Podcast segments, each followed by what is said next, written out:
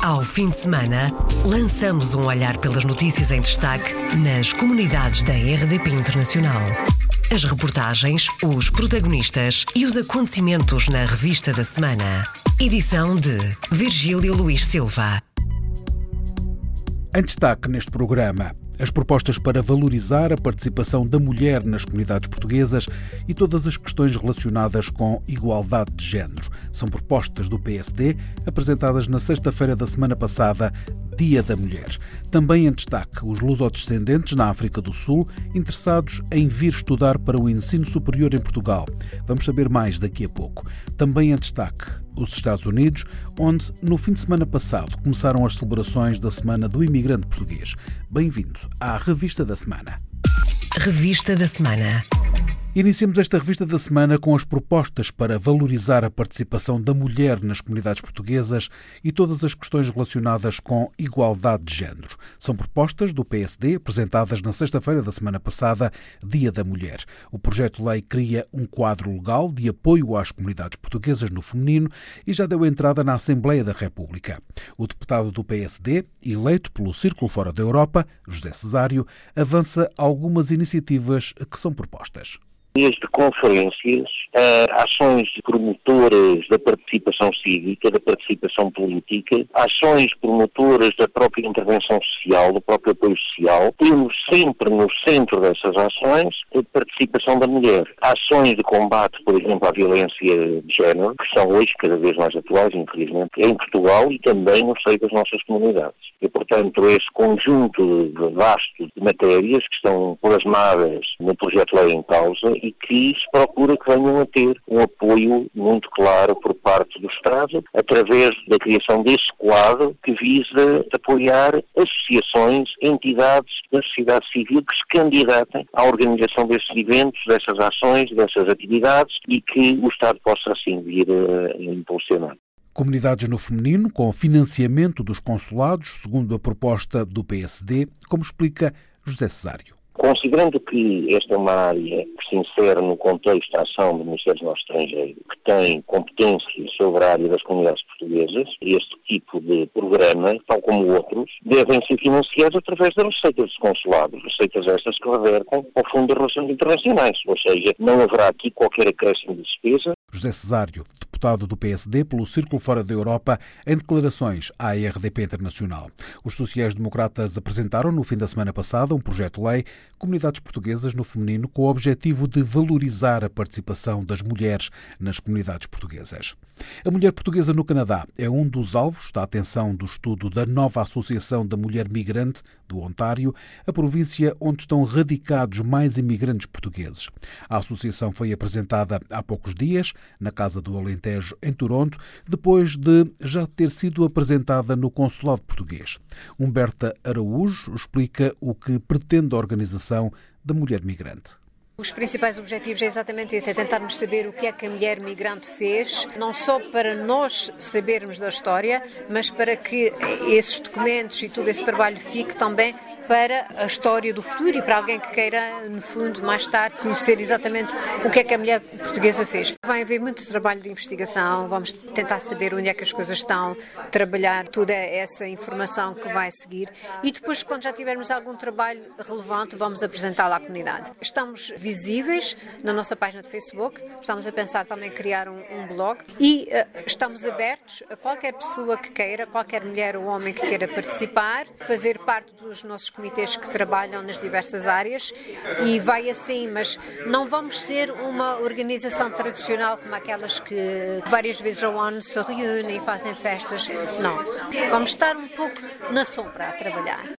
Humberta Araújo, dirigente da Mulher Migrante. A Associação de Estudo, Cooperação e Solidariedade vai fazer um levantamento sobre o trabalho desenvolvido pelas mulheres portuguesas no Ontário, da cidadania à política, artes e ciências. Humberta Araújo dá conta de algumas das atividades já programadas. É um trabalho de cidadania, ou seja, de ir às escolas, ir às organizações para falar com mulheres sobre os seus direitos e deveres, para que também conheçam o, o grande número de serviços e não só que os governos oferecem e que muitas delas não conhecem. E, portanto, também temos o levantamento de escritoras portuguesas da comunidade, portanto, a diáspora, e também artistas plásticas e não só, que têm feito trabalho e que nós sabemos que elas existem, mas não sabemos onde é que elas estão. Humberta Araújo e as atividades que a Associação da Mulher Migrante na província canadiana do Ontário quer desenvolver. Neste momento, a associação trabalha na exposição escrita do caso de violência doméstica de que foi vítima uma imigrante madeirense. Nos Estados Unidos, no fim de semana passado, começaram as celebrações da Semana do Imigrante Português. Deste sábado da semana passada, que a bandeira portuguesa está hasteada em vários locais do estado da Califórnia estão várias iniciativas em curso, desde jantares a conferências.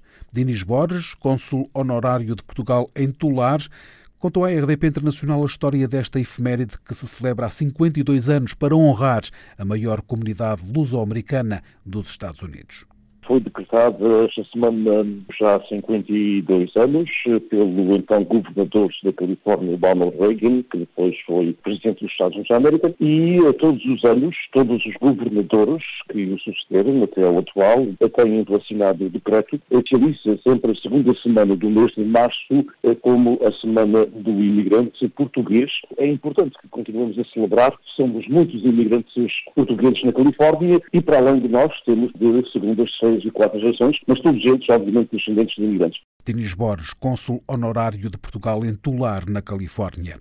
A Semana do Imigrante Português na Califórnia foi comemorada nesta segunda semana de março para honrar a maior comunidade luso-americana nos Estados Unidos. Há lusodescendentes na África do Sul interessados em vir estudar para o ensino superior em Portugal. A constatação é do reitor da Universidade de Lisboa, António Cruz Serra, no final de uma visita a terras sul-africanas percepção com que eu fiquei foi que há uma procura grande, confirma-se de facto aquilo que era a informação que estava a chegar. Nós temos uma grande disponibilidade, seja na Universidade de Lisboa, seja no conjunto do sistema de ensino superior português, para acolher eh, estas pessoas e, portanto, agora trata-se de tomar medidas para que possamos eh, satisfazer o anseio de estas comunidades virem para Portugal e estudarem nas nossas melhores universidades.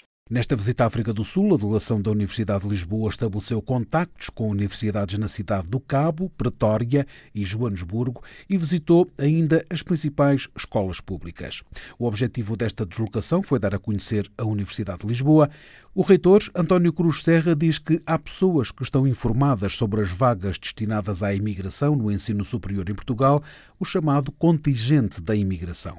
Todos os anos são guardados 3.500 lugares, mas são menos de 300 as vagas que são ocupadas. Apesar destes números, o reitor da Universidade de Lisboa acredita que, em breve, o número de vagas para a imigração tenha de aumentar.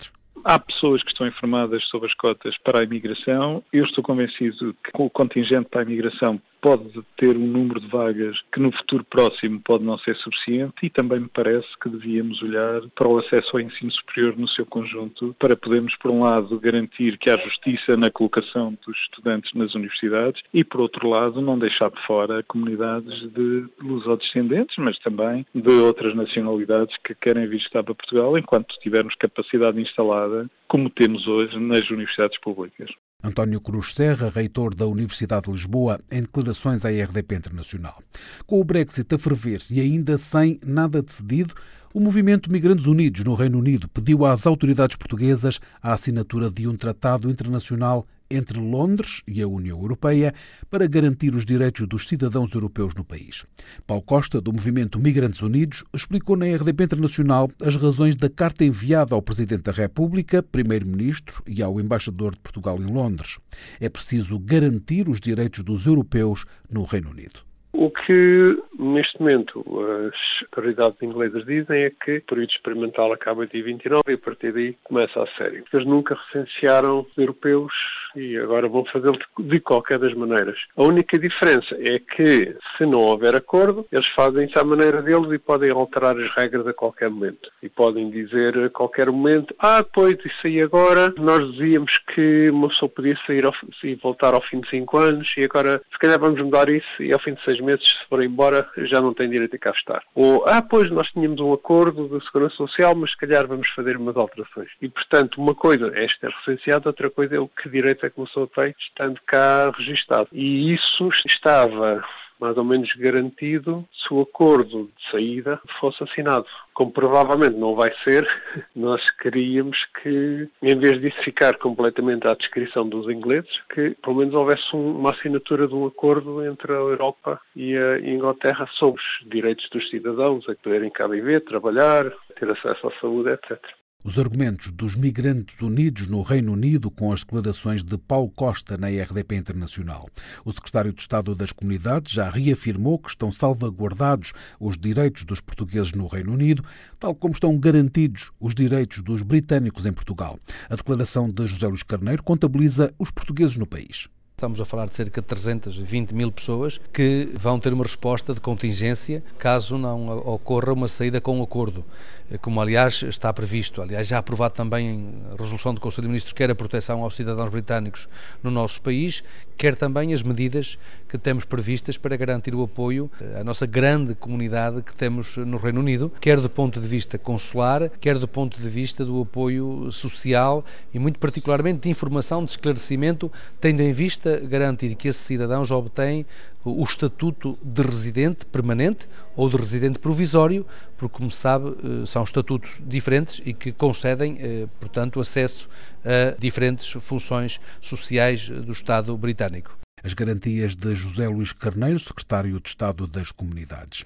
A situação da Venezuela marcou o arranque da audição parlamentar do Ministro dos Negócios Estrangeiros na terça-feira na Comissão de Negócios Estrangeiros. Prudência nos contactos com as autoridades venezuelanas é a palavra-chave e Augusto Santos Silva dá como exemplo o cancelamento dos voos da TAP para Caracas.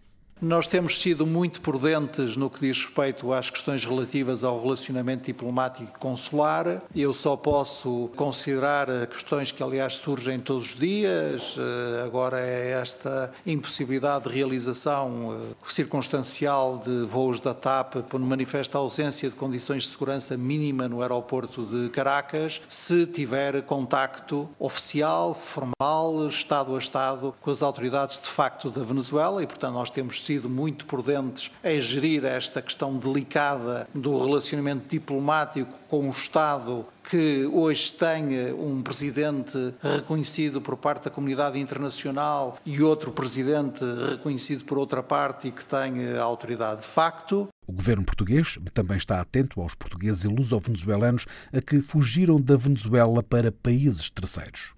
Todos os casos que nos têm sido reportados, felizmente num número muito escasso, têm tido intervenção eh, do lado das nossas autoridades diplomáticas e consulares, designadamente em países vizinhos da Venezuela, em condições análogas às que estamos a providenciar aos membros da comunidade portuguesa que, em razão de privação material ou em razão de necessidade premente de tratamentos médicos ou medicamentosos, têm têm beneficiado de ajudas eh, específicas da parte das autoridades portuguesas. Quanto aos que regressaram a Portugal, o Ministro dos Negócios Estrangeiros dá nota positiva ao acolhimento.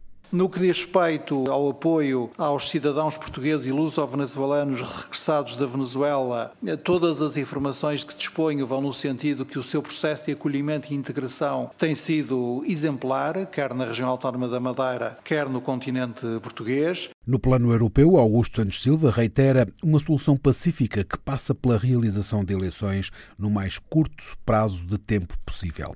Abriram na quinta-feira as inscrições no Luxemburgo para as permanências sociais, nome que foi dado aos encontros que vão tratar dos processos das reformas e pensões dos portugueses no Luxemburgo.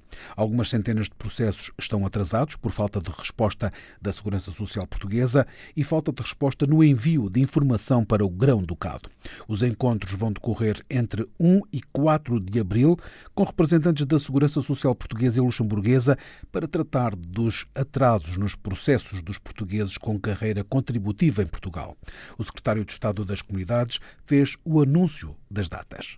No dia 1 de abril, 2 de abril, 3 de abril e 4 de abril, teremos, como aliás nos comprometemos, as permanências sociais no Luxemburgo, com os serviços da Segurança Social Portuguesa e Centro Nacional de Pensões, com os seus congêneres luxemburgueses, tendo em vista dar maior celeridade aos pedidos de pensão por parte dos portugueses que se encontram neste país. As marcações para estas sessões devem ser feitas por telefone para a Caixa Nacional de Pensões no Luxemburgo e só com marcação serão feitos esclarecimentos.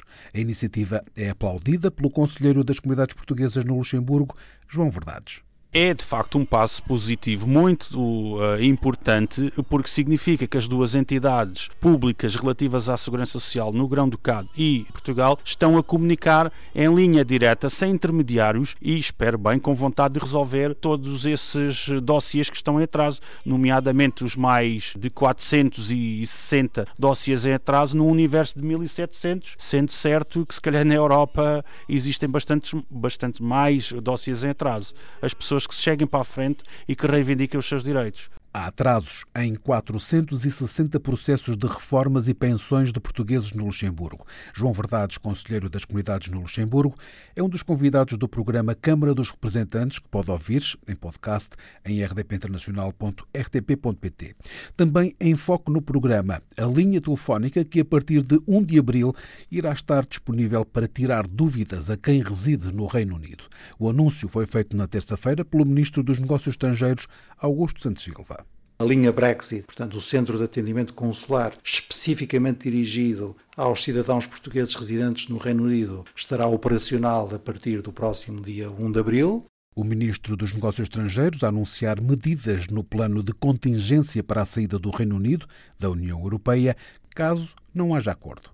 A linha de crédito disponível para as pequenas e médias empresas no valor inicial de 50 milhões, renovável e reajustável em função eh, da procura, estará disponível a partir do próprio dia, à data em que falo, prevista, ou à hora em que falo, previsto para o Brexit, portanto, a partir do próximo dia 29 de março. E também sabemos melhor hoje, por exemplo, que a nossa estimativa do aumento de declarações, portanto, processos declarativos relativos a importações do Reino Unido por portuguesas. O aumento estimado é cerca de mais 14%, que o aumento dos processos de declarações relativas a exportações portuguesas para o Reino Unido, nas condições em que o Reino Unido se torna um país terceiro, portanto, sem acordo, eh, será da ordem dos 28% e, portanto, conseguimos ajustar melhor a afetação dos recursos da autoridade tributária, a afetação também dos recursos dos serviços estrangeiros e fronteiras, à medida que vamos sabendo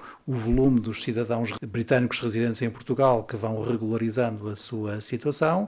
Existem vários cenários em aberto. O conselheiro das comunidades no Reino Unido, Sérgio Tavares, diz que o melhor é os portugueses esperarem pelo fim de março para tratarem da documentação de residência. Explica porquê. A minha mensagem para a comunidade é para esperarem até ao fim de março, quando supostamente o novo esquema do Settle Status vai abrir oficialmente, e mesmo nessa altura até esperarem um pouco mais para verem o que é que vai acontecer realmente com o sistema, que está a ter imensos problemas do ponto de vista técnico, por exemplo, e verem o que é que acontece e só depois avançarem. Até porque, por exemplo, neste momento, quem já fizeram o pedido de Settle Status ainda tem que pagar 65 libras e a partir do dia 29 de março já não, já não terá que fazer. Logo aí, à partida, há todo o incentivo para que as pessoas esperem, esperem mais um pouco até decidirem avançar para para o novo processo. No entanto, os portugueses estão preocupados porque, sublinha Sérgio Tavares, está a ser revista a nova lei de imigração britânica. A única coisa que está neste momento de fazer o seu processo legislativo é a nova lei da imigração, a Immigration Bill, que vai no, precisamente no sentido contrário, porque pura e simplesmente elimina todo o enquadramento legal existente até agora que permitia que nós, enquanto cidadãos comunitários, trabalhássemos no Reino Unido, sem qualquer tipo de substituto, em termos de enquadramento legal. Ou seja, com a nova lei de imigração, os portugueses serão tratados como qualquer outro cidadão de outro país que não seja comunitário, por exemplo, como um norte-americano, um canadiano. É pior do que isso. Há poucos dias, o governo britânico alcançou um acordo com a Suíça, Noruega e a Islândia, que já garante pelo menos no pós-Brexit, os seus direitos e respectivamente depois nos melhores países e não o fez para os cidadãos comunitários. No Reino Unido vivem cerca de 400 mil portugueses. Sérgio Tavares, conselheiro das comunidades portuguesas pelo Reino Unido, um dos convidados do programa Câmara dos Representantes desta semana. Em foco no programa, a reunião do Conselho Regional da Europa do Conselho das Comunidades Portuguesas, conselheiros que alertaram o secretário de Estado das Comunidades para a necessidade de apoio para os portugueses que vivem no limiar da pobreza, explica Luísa Semedo, conselheira de França e presidente do Conselho das Comunidades Regional da Europa pessoas que algumas estão na rua, algumas têm rendimentos muito baixos ou porque uh, trabalharam durante muitos anos mas não, não cotizaram ou foram exploradas, pessoas que vivem acidentes de trabalho, ou seja, são pessoas que estão ali no limite de passar da pobreza para a exclusão total. E de facto isto foi uma das recomendações que eu passei na nossa reunião ao secretário de Estado, é de facto que se olhe para estas pessoas e esta temática da precariedade e da exclusão dos portugueses residentes no estrangeiro seja de facto uma prioridade porque nós continuamos com a narrativa dos portugueses de sucesso e eu entendo que essa narrativa também seja importante, mas estamos a esquecer toda esta franja de pessoas que vivem momentos de grande precariedade e que precisam do apoio do, do Estado. Luísa Semedo, conselheira por França, Sérgio Tavares pelo Reino Unido, João Verdades pelo Luxemburgo, os conselheiros das comunidades que foram convidados do programa Câmara dos Representantes.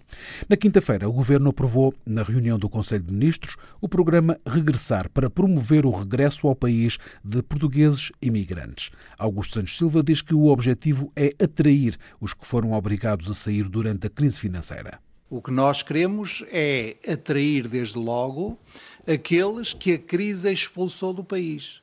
Não através de proclamações retóricas, mas sim através de medidas concretas. Claro que a proclamação também eh, tem efeito. É melhor dizer sim, venham, são bem-vindos, do que dizer saiam da vossa zona de conforto, partam. Nós não dizemos partam, nós dizemos regressam. Além do incentivo fiscal de 50% de desconto no IRS, são aprovadas medidas de comparticipação de custos e uma linha de crédito cujo valor vai ser definido pela Comissão Interministerial liderada pelo Ministério do Trabalho. A comparticipação nos custos do transporte dos bens das pessoas e também a comparticipação eh, dos custos de eventuais processos de reconhecimento em Portugal de habilitações ou qualificações profissionais adquiridas no estrangeiro. Finalmente, o programa prevê também uh, o lançamento de uma linha de crédito específica para os investidores, portanto, para aqueles que, regressando a Portugal, queiram aqui realizar investimentos um, de uh, qualquer natureza. As palavras de Augusto Santos Silva no final da reunião do Conselho de Ministros. Encerramos esta revista da semana com Silvia Nunes, que venceu o prémio de melhor enfermeira em Inglaterra pela inovação, criatividade e atenção no trabalho. Silvia Nunes já foi vivamente felicitada pelo Presidente da República. A mensagem foi publicada no domingo passado na página da Presidência da República na internet. Para a organização Care England, Silvia representa o melhor da enfermagem num ambiente de lar. O prémio foi entregue na sexta-feira da semana passada. Silvia Nunes não conseguiu trabalho em Portugal, mudou-se para a Inglaterra, onde a sua carreira evolui rapidamente e diz que o prémio tem um sabor agridoce. É um misto de sentimentos. É um sentimento muito bom, eh, porque é sinal que o nosso trabalho é reconhecido e que o esforço que faço uh, arduamente uh, no, trabalho é reconhecido, mas por outro lado é um sentimento triste porque estou a celebrar num país que não é que não é o meu, é o país que me acolheu, mas não é o, o meu país. Uh, estou longe da, da minha família um, e portanto tenho o meu marido cá, a família do meu marido está cá, mas é um, um prémio que eu recebo em que tenho que dividi-lo entre dois países. E a Inglaterra acolheu-me e agradeço imenso por todas as oportunidades que me dão Uh, mas é, é, é, aquele misto de sentimentos de alegria e tristeza ao mesmo tempo. Silvia Nunes, 33 anos, natural de Vila do Conde, chegou à Inglaterra em 2014 e começou por trabalhar em limpezas até ver reconhecido o seu curso de enfermagem. Hoje é diretora adjunta num lar em Tedford. Fechamos assim esta revista da semana. Ao fim de semana, lançamos um olhar pelas notícias em destaque nas comunidades da RDP Internacional. As reportagens, os protagonistas e os acontecimentos na revista da semana. Edição de Virgílio Luís Silva.